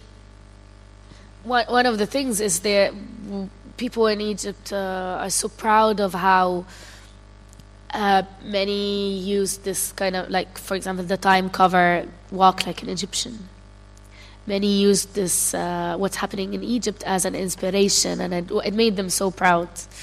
Uh, some of them now are saying we need to look nice and civilized because everyone is watching us, and actually this gets me very angry because we don't really need to look civilized. We need to turn this country into a, where there's a system that is civilized. I don't care if we look nice and then there's an, a hungry guy just. So we shouldn't be throwing rocks because this will make it look not the very peaceful revolution that they are talking about abroad, but actually we should let uh, someone eat from a garbage can because then no one is show, showing this to the rest of the world. And it, it makes me angry and make many others angry. And what we're trying to say is you don't actually need to look at that. You don't have to get so much obsessed about the coverage outside. You don't have to look at it as if it's, uh, it is important. It shapes many things, especially when, the, for example, Obama and his uh, cabinet tone differed towards Mubarak. We started knowing that this means he's falling soon because they, at the beginning, were supportive and then they started selling him out. And they will just play with the winner anyway. And so it's important, but then we shouldn't be obsessed about it. But the solidarity where the public here or any other city does is the real important thing. When they know that there is something happening, one, the enemy uh, knows that he's being watched. And so if they will be killing us, at least they will try to cover it in a way. They will be, especially in Mubarak's time, they would be less inclined to use uh, very strong violent means against us because they know others are protesting in front of the embassy somewhere. The SCAF is resisting to look at that attentionally now, but then it always helps. But also for us, when we know that people are marching somewhere else or pushing somewhere else, or actually demanding that the, their parliamentarians uh, ask the government why are you providing tear gas bombs with such conditions and tear gas bombs in general and bullets to the Egyptian army when they are using it against their people. Those things matter, really. And when it comes to the internet, when they find a video that is having a hit, uh, like hundreds of thousands in a certain city outside or something, that inspires us as well. When it's a video of clashes or confrontations or a talk somewhere, it's um, it's all connected. But just to clarify, when they would call us now, the media, in, even in Egypt, Facebook activist, I personally hate this. I'm not a Facebook activist. Facebook is a tool, but I'm a field activist. I'm someone who is on the streets. I'm someone who works with people and then just use Facebook as a tool. We're a generation that have made this, those tools available and uh, important, but we're not stuck to those. Uh, when they cut the internet on the 18 days, we were actually more, we mobilized more to this uh, square. More people came because they were curious, and then when they came and found the resistance happening there, they stayed. It's, we're not stuck to those tools. We use them. We, they don't invent us, we invent them, I think.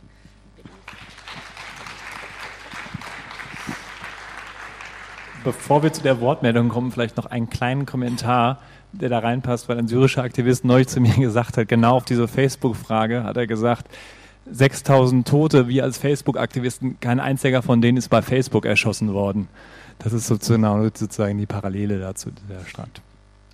Ja, ich möchte den Akta mal fragen, äh, wie die Menschen in Syrien denn mit der Gewalt umgehen ähm, und ob er vielleicht eine kleine Einschätzung liefern kann der jetzigen Lage, weil für mich ist das auch immer schwierig, Informationen zu bewerten.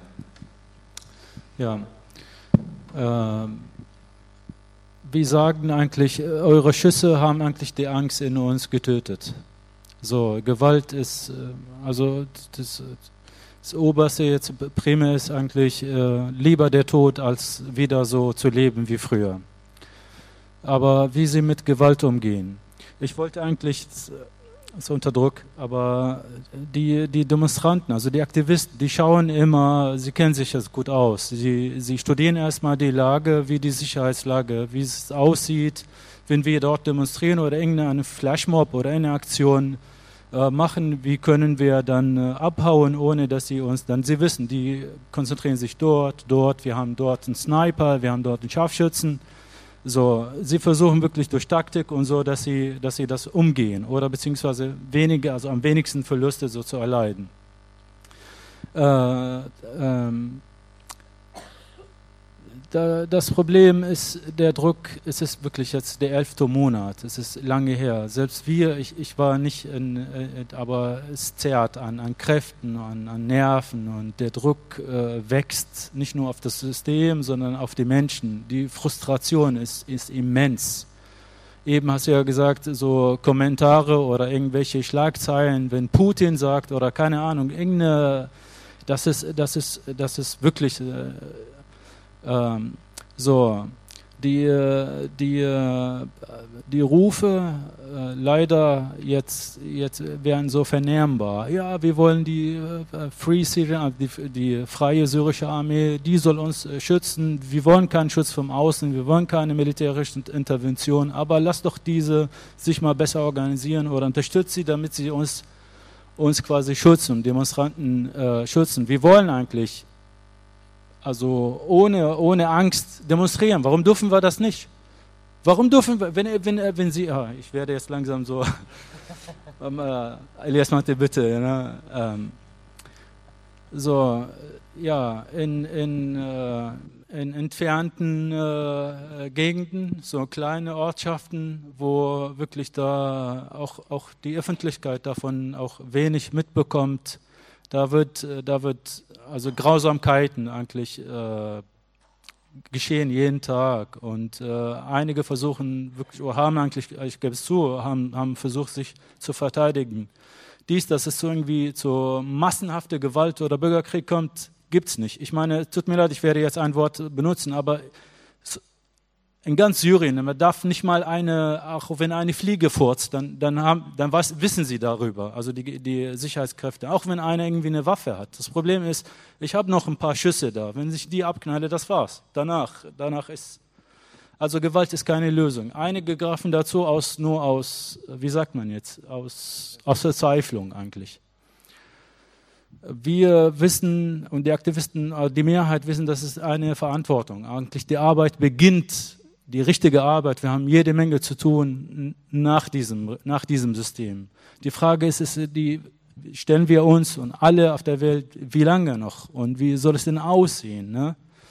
Ähm, Gewalt ist keine Lösung. Gewalt wollen wir ja nicht, denn, denn danach wird es schwieriger, komplizierter, wenn es jetzt hier Gewalt so verbreitet. Die Zeit äh, verrennt. Also äh, es ist, äh, ist eine Riesenverantwortung, also die wir äh, jetzt, wir sind bewusst äh, und äh, wir tragen die als Erster und vielleicht auch die, die Gesellschaften auf der Welt, die bitte zeigt mehr Solidarität und zeigt uns auch Wege, wenn wir einige nicht gefunden haben noch. Danke.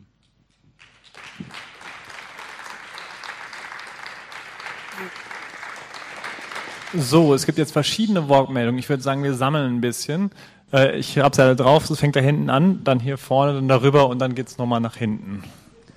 Okay, uh, thank you. I wanted to ask uh, Ola about the uh, specific, uh, specific situation of women during the revolution, also afterwards. Or uh, can you tell a little bit about this? Uh? The specificity of the role of women in the revolution or mm -hmm. the mm-hmm. conditions of the, uh, the role of the women during the revolution and also afterwards, and what was the change uh, during this period? And, Könnt ihr das Mikro zwei Reihen nach vorne reichen?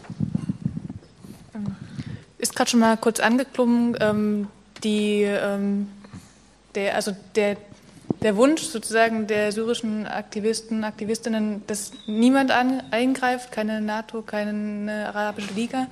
Ähm, und ich finde es ziemlich schwierig von hier aus zu beurteilen oder ein Bild zu bekommen, was da für Diskurse stattfinden oder beziehungsweise was das überhaupt bedeutet, welche Interessen hinter dem Eingreifen stehen jeweils. Ähm, ich würde gerne nochmal dazu was hören. Dankeschön.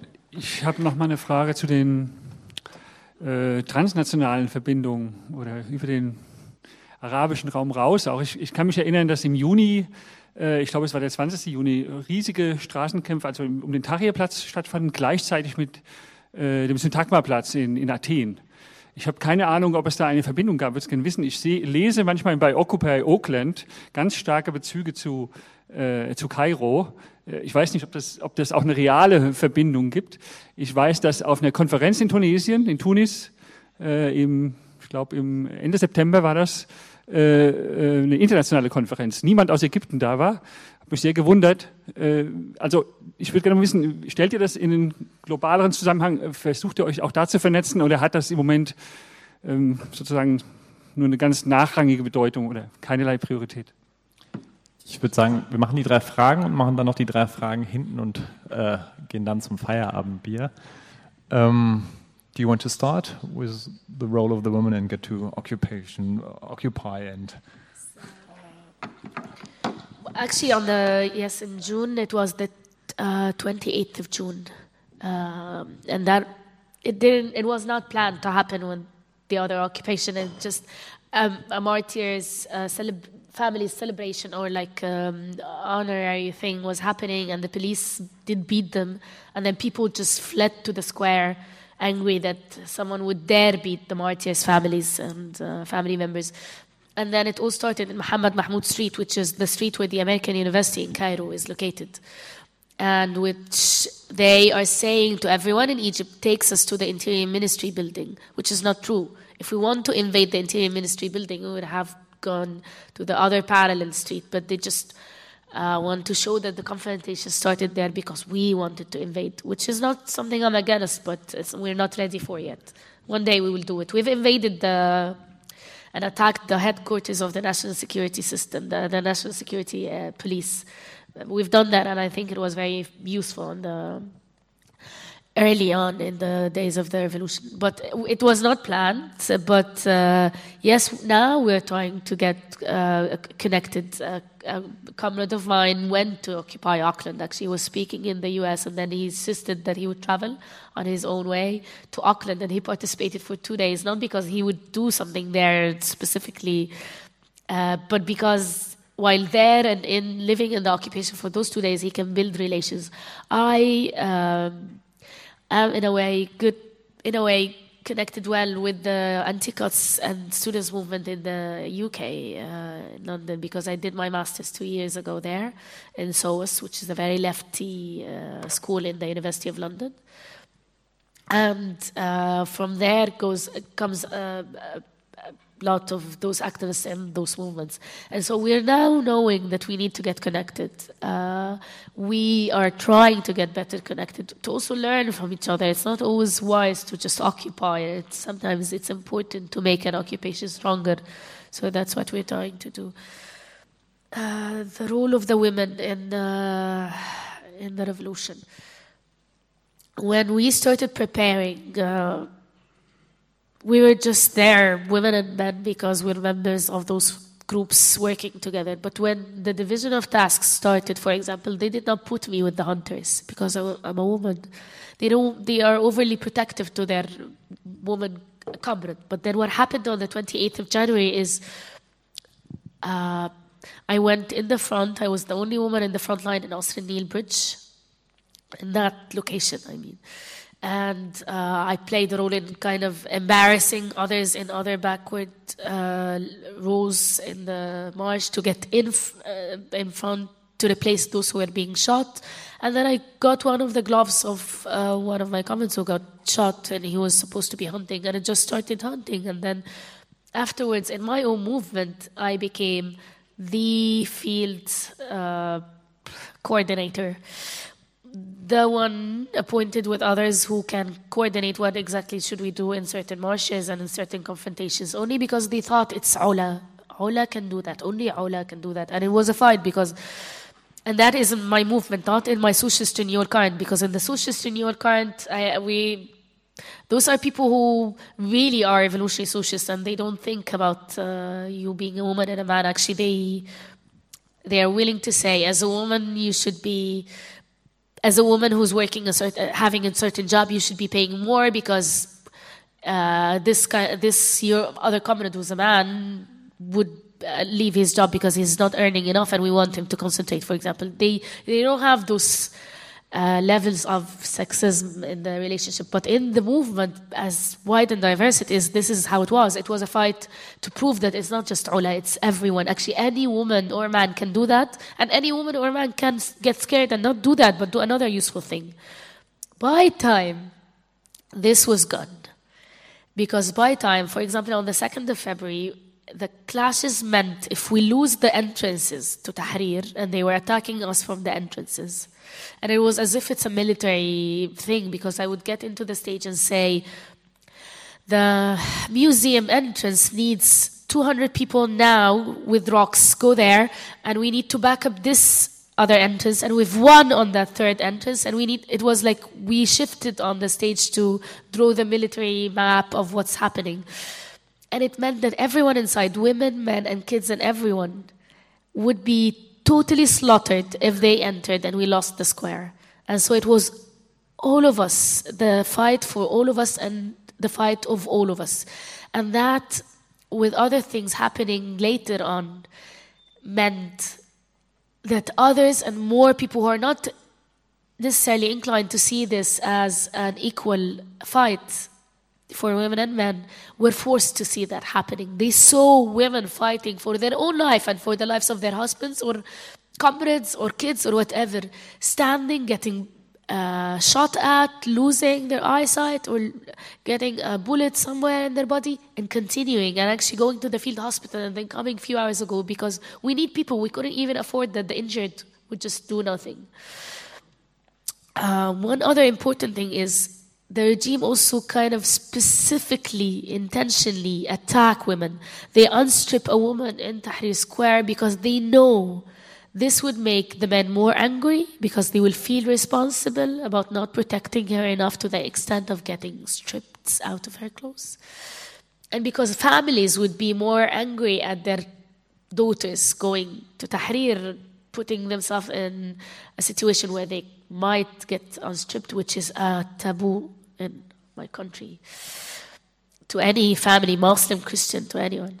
But what happens is, and Mubarak tried this in 2005, by the way, he sent plainclothes thugs to a protest where they harassed only the women in the protest, and kind of opened our shirts. They tra- did tear our shirts open. And we had this day, the 25th of May, as a day where women march and say, we will not be terrified. And what happened later is more women went to, into streets, and actually more conservative women, more women who are wailing, wearing the niqab or totally not just veiled, but in a very conservative way veiled, because they went in the streets and said, yes, we're overly covering ourselves or properly for them covering ourselves, but we're willing to get stripped in the streets if this is the price of dignity. And it, it did shift a lot of stereotypes that people had, even those people who were fighting back to back in the square. Okay, ich glaube, für dich war auch die transnationale Frage und NATO und Free Syrian Army. Ja. Diese, diese global, also irgendwie ist es ein bisschen, es ist ein globales äh, Phänomen ähm, aus welchem Grund auch immer, ob sie jetzt äh, in, in, Athen oder das, das, verfolge ich auch und viele von uns auf jeden Fall. Manche sagen, ja, die arabische, der arabische Frühling wird jetzt so langsam, aber trotzdem ist es, äh, ich kann nicht, nicht mehr sagen, das ist arabisch oder chinesisch oder russisch oder europäisch. Äh, ganz einfach, Menschen wollen sich nicht mehr verarschen lassen von irgendeinem korrupten System. Das, das finden wir sehr gut. Wir haben äh, ja, zum Beispiel unsere Erfahrung hier in Berlin gab es auch im Oktober. So im September haben wir uns mal zusammen getroffen, ein paar Mal, und dann Oktober, das ist echte Demokratie jetzt. Mit Occupy waren auch viele auch mit unterwegs. Wir haben ja daran teilgenommen. Aber äh, es war immer begrenzt. Wir haben nur Anteilnahme, auch unsere Solidarität. Wir haben eigentlich jede Menge zu tun, also wirklich. Äh, wir finden, dass es, äh, dass, also ich persönlich finde, das ist eigentlich ein globales Phänomen, irgendwie mal abwarten. Also ich bin kein Philosoph, aber es hat bestimmt äh, ja, Auswirkungen und Konsequenzen. Äh, Intervention und die Rolle. Also wir Aktivisten, auch die Mehrheit der Menschen wollen keine, wirklich keinen Krieg, ist ja klar. Und wir wissen, dass es eine Intervention, äh, das wird viel kosten, viel, viele Leben und viel wird zerstört und dann äh, wird sehr kompliziert und dann sind mehrere Länder betroffen, nicht nur Syrien. Es gibt ja die, diese Rufe aus Verzweiflung, dass sie verdammt nochmal, auch wenn der Teufel uns schützt, bitte, schütze uns nur. Äh, vor allem, wenn man, wenn man sieht, dass äh, wir haben gehofft, die Arabische Liga, dann schicken sie einen, einen, einen Kriegsverbrecher als Leiter der Mission, der, die Beobachtermission, Menschenrechte. Wir sollen ein, auch wenn das umstritten ist, dass er ein Kriegsverbrecher war oder nicht, aber wie soll ein Militär, ein General Menschenrechte schützen? Bitte aus dem Sudan. Hallo, ist das ein Paradies der Menschenrechte?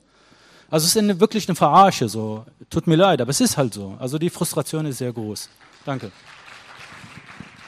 Und dann verlängern sie auch noch die Mission, als wäre so der große Erfolg aller Zeiten. Ja, nochmal vier, vier Wochen, ihr wart ja super. Dann schicken sie irgendwie 150 Halbleien und äh, 50 davon sind korrupt. Es ist irgendwie wirklich wahnsinnig. So, wir wollen auch realistisch bleiben. Ja, äh, wir wissen, dass, dass eigentlich jeder Mensch hat Grenzen. Um irgendwie friedlich zu sein, da musst du mehr Kraft aufwenden, um, um gegen Gewalt. Also die, diese blutige, diese blutige Gewalt vom, vom, vom System, es ist unbeschreibbar, es ist unbeschreiblich, wirklich, es ist unfassbar. Und diese Kräfte langsam merken wir auch unter, ich bin auch in dem humanitären Bereich äh, tätig und wir helfen auch viel, aber es ist viel zu tun. Darum sagen, jetzt sage ich mal realistisch, bitte, wir haben diese Soldaten, diese Abtrünnigen, diese Deserteure und das ist eigentlich ihr, ihr Job eher. Also unsere Armee soll ja das Volk schützen, die, töt, die tötet unser Volk. Also wir haben eine, sag mal, eine, eine ehrenhafte äh, kleine Armee, nennt sich die. Diese sollte vielleicht diese Funktion übernehmen oder am ehesten sollen sie diese Funktion übernehmen Demonstranten äh, oder die Zivilgesellschaft schützen irgendwie. Also wenn, dann soll, soll, soll das so ausgetragen werden. Wir hoffen, dass es dazu nicht kommt, dass der Druck und die Vernunft irgendwie doch siegt Und, aber ich, wie, wie gesagt, ist die Zeit, also es spielt eigentlich eher zugunsten des Regimes, nicht zu unseren Gunsten. Aber unser Glaube ist groß und der Wille ist auf jeden Fall da. Vielen Dank.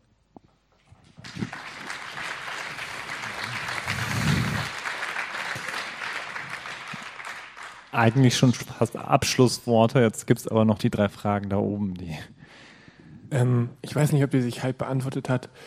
Ägypten war ja eher die friedliche Revolution und Libyen eher die ähm, von Gewalt geprägte. In Syrien macht das den Anschein, als wäre eine Mischform nicht zu verhindern und die Bemühungen um friedliche, äh, friedlichen Protest, die sehen so aus, als würden sie nicht ganz fruchtbar sein muss man sich da nicht vielleicht vor diesem Hintergrund überlegen, wie man eben mit einer Mischform aus äh, militärischem und zivilem, friedlichem Protest, wie man da umgehen kann, weil das so sich ein Stück weit immer gegenseitig aufhebt bzw. konterkariert. Ähm, ja, meine Frage geht auch Richtung Syrien und zwar zum einen ähm, gesetzt den Fall, äh, es gelingt, den Regimewechsel vorzunehmen äh, ihr steht ja dann vor enormen Problemen, ähm, halt eine ehemals totalitäre Gesellschaft ähm, irgendwie zu transformieren. Da würde mich interessieren, ähm, an welchen Vorbildern ihr euch irgendwie äh, orientiert. Es gibt ja, ne, Lib im Libanon hat man halt Richtung äh, Schweizer Regierungsmodell geguckt. Also was sind da für euch Bezugspunkte? Welche Rolle spielt für euch die Türkei? Und dann der zweite Punkt, das wäre das, worauf mein Vorredner gerade ein bisschen eingegangen ist. Es könnte ja sein, dass es halt zum Status quo kommt. Also äh, der Konflikt ist halt äh, sowohl politisch als auch militärisch nicht äh, zu lösen. Äh, und äh, man gerät halt sozusagen in die Gefahr, dass es halt zum Dauerkonflikt und zum Dauerblutvergießen kommt. Äh, wie schätzt du das ein? Ähm, gibt es irgendwie eine Möglichkeit, ähm, auf dem Verhandlungsweg ähm, signifikante Verbesserungen ähm, zu unternehmen? Das war ja das, was die syrische Opposition ähm, eigentlich immer abgelehnt hat. Aber muss man jetzt vielleicht nach 6000 Toten und dass man nicht durchkommt, da vielleicht einen Strategiewechsel vornehmen? Wie würde mich einfach deine Meinung interessieren? Ja, vielen Dank für diese Fragen. Die sind sehr wichtig. Ich versuche dann beide Fragen äh, irgendwie gleich zu, äh, in einer Antwort. klar, klar, wenn es äh, also die, die Gegend, ja, die ganze Region ist, ist, ist politisch und geopolitisch, wie man sagt, ist sehr sensibel, ja. Und äh, es gibt auch äh, Interessenkonflikte, die auch über die Grenze Syriens dann hinaus. Fang mal so an, mit, mit einer Mischung aus politischer Arbeit und Militär. Also wir wissen, ist ja klar, und wirklich auch diejenigen, die sagen, ihr bitte UN, NATO, die wissen, dass es eigentlich das ist keine gute Lösung. Also wenn wirklich äh, militärische Intervention von außen, dann heißt es, das wird komplizierter, dann wird viele Probleme geben, das wird unvorhersehbar. Wie lange wird es dauern? Wie viel wird es kosten? Und, und, und. Also darum vielleicht, es hat sich noch nicht so, ich weiß es nicht, aber vielleicht diese, die, die, die zweite, die, nicht Para-Armee, aber die, die, die gute, syrische Armee soll das vielleicht äh, übernehmen. Die, die andere Sache, ja, dass es eher nicht dann irgendwie noch in die Jahre zieht und wer dann den langen Atem hat, hat natürlich das, das Regime, ist ja klar, es ist seit eigentlich einigen Monaten schon ein Abnutzungskrieg. Natürlich überlegen einige äh, quasi in den sauren Apfel zu beißen ne, und sagen, okay, wir verhandeln mit dem Regime, einige sollen auf jeden Fall verschwinden, einige bleiben und wir machen eine, eine Koalition, Regierung, irgendwie eine Übergangsregierung, sechs Monate, ein Jahr, vier Jahre, wie auch immer. Doch äh, ich meine, gucken Sie mal, wenn, wenn eine Frage, wird jetzt Putin, da er jetzt als Sowjetunion war, KGB, würde ein demokratisches Land aufbauen? Also diese sind korrupt, sie, sie kennen nur Korruption. Also ich bin, sag mal so, okay, ich würde das akzeptieren, weil es eigentlich das Bessere von diesen schlechten Lösungen. Es gibt nur diese. Aber ich erwarte von ihnen keine Reformen. Die sind reformunfähig. Sie, sie, sie, leider, leider, ist, sie, sie kennen nur einen Weg. Zwar Gewalt, Niederschlagen, Erpressen und dann Korruption. Ich weiß nicht, wie die zusammenarbeiten. Wirklich, wirklich, wenn sie, wenn sie wirklich alle, alle verschwinden, ja, alle so, Assad und seine Familie, alle, alle Korrupten verschwinden, dann haben wir jede Menge zu tun. Also jede Menge erstmal erstmal zu reparieren. Also brauchen eine Armee, erstmal eine Armee an Psychologen, Psychiater, die eigentlich das Volk erstmal so ein bisschen, damit sie das Ganze verarbeiten können und normal, halbwegs normal weiterleben können und dann äh, ihr Land aufbauen. Es ist eine Kultur entstanden in 40, 50 Jahren. Die kann man nicht in zwei, drei Jahren einfach nur, es ist jede Menge zu tun. Da muss man dann erst dann wirklich Geduld, und, und viel Weisheit und wir brauchen Unterstützung von innen, von außen. Es ist nicht einfach, ich gebe es zu, es ist gar nicht einfach, aber ich meine, ja, das ist dann die Freiheit. Also der, gut, es hat ja seinen Preis. Äh, Gibt es noch eine Information, die ich auch sagen muss? Ich weiß es nicht. Ist es klar? Braucht ihr noch also Erklärung? Es ist wirklich äh, Ah ja, genau, genau, das ist eine gute Frage. Also für mich Deutschland. Nein, nein, ich habe auch mit vielen, ne, mit vielen äh, gesprochen, auch in, nee, nee, wirklich, nee, pass auf, also die, die, äh, also das Grundgesetz, komm, die Verfassung, wir, wir wollen eine vernünftige haben, das, das eine. Zum einen, also wird das System aussehen, ein, eine, eine demokratisches, also eine Regierung mit äh, Gewaltenteilung, wirklich, wir haben, es gibt kein nie wieder einen Präsidenten, der eigentlich die ganze Macht alleine hat. Das gibt es nie wieder. Es gibt, äh, es gibt eine Gewaltenteilung. Wir haben dann äh, eine echte Parlament und echt gewählte, wirklich gewählte, vom Volk gewählte Vertreter, die, äh, die wirklich demokratisch, äh, mehrheitlich Bürger, also es ist ein gleichberechtigt. Jeder hat seine Rechte und seine Pflichten und äh, man hat seine Freiheiten. Die Freiheit, das zu glauben, was, was man glauben will. Aber die Freiheit, Freiheiten gibt es, absolute Freiheit gibt es nicht, gibt Freiheit und gegenüber gleich, gleichgestellt Verantwortung. Also meine Freiheit endet, wo deine Freiheit dann beginnt. Ne? Diese Verantwortung müssen wir immer mitnehmen, dem Gegenüber. Also ein demokratisches Mehrparteien-System, äh, äh, äh, ehrliche und saubere Justiz, keine, keine korrupten Richter und das Militär hat nur eine Aufgabe wie das Bundeswehr, einfach die Grenze und das Volk zu schützen, nichts anderes. Danke. You, you want to add to this, right? Sorry for that, but I think you deserve better. Germany is not a role model for me at all. It's actually. I think we all deserve better. Uh, actually, what's happening in France and the, the UK and what's happening in other cities, Germany and in other cities and countries in Europe proves that democracy full stop is not enough and democracy this way is not the solution and it's not it doesn't answer the questions we need for a better life.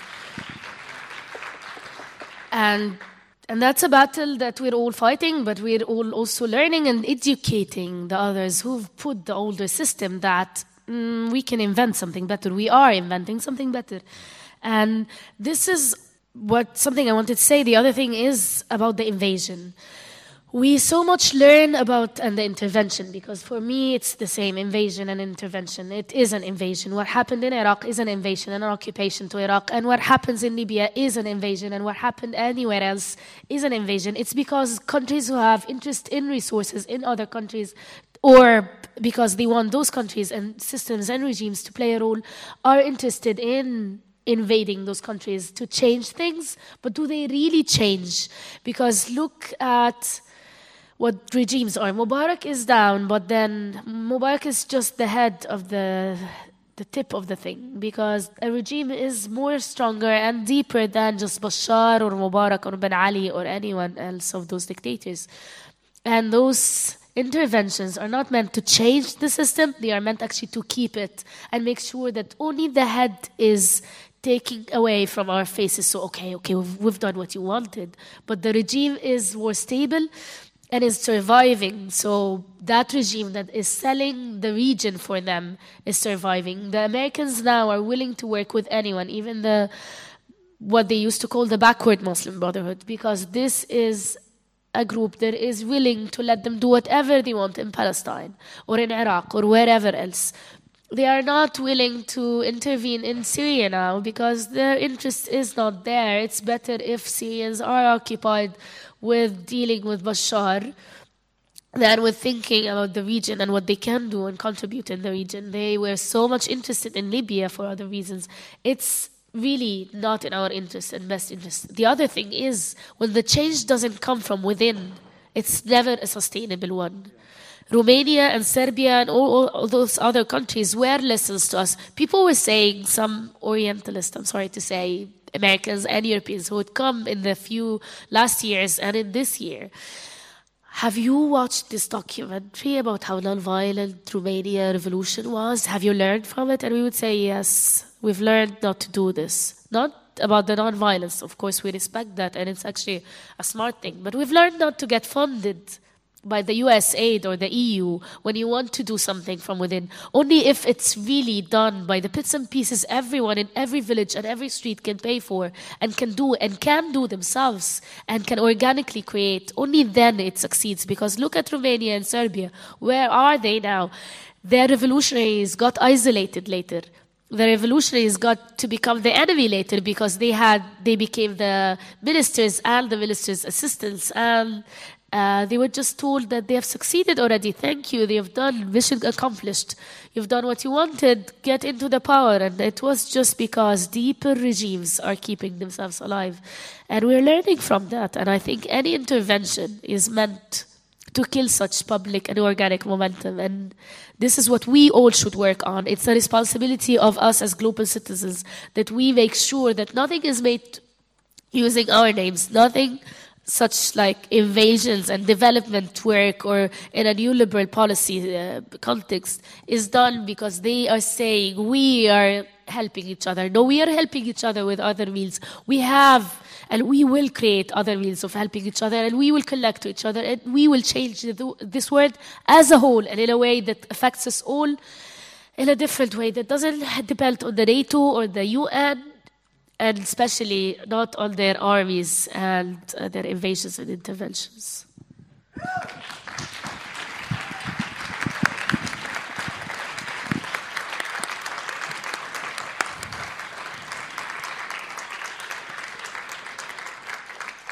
Ja, vielen Dank für die spannende Diskussion. Ich hoffe, es hat euch gefallen. Ihr habt einen bestimmten Einblick bekommen in diese beiden Länder. Ein kleiner persönlicher Hinweis, bevor ihr geht. Äh, wir haben, Actam ist Teil dessen auch, ein Projekt gestartet in Deutschland, äh, um die lokalen Komitees in Syrien zu finanzieren. Es geht darum, sozusagen äh, Hilfe von Aktivisten für Aktivistinnen in Syrien. Das nennt sich Adopt a Revolution. Hier vorne äh, wo Michel mit dem weißen Hemd steht, findet ihr viele Flyer dazu, nehmt sie euch mit, äh, versucht die Komitees und den Widerstand in Syrien zu unterstützen. Sie haben es ganz dringend notwendig. Vielen Dank und schönen Abend noch.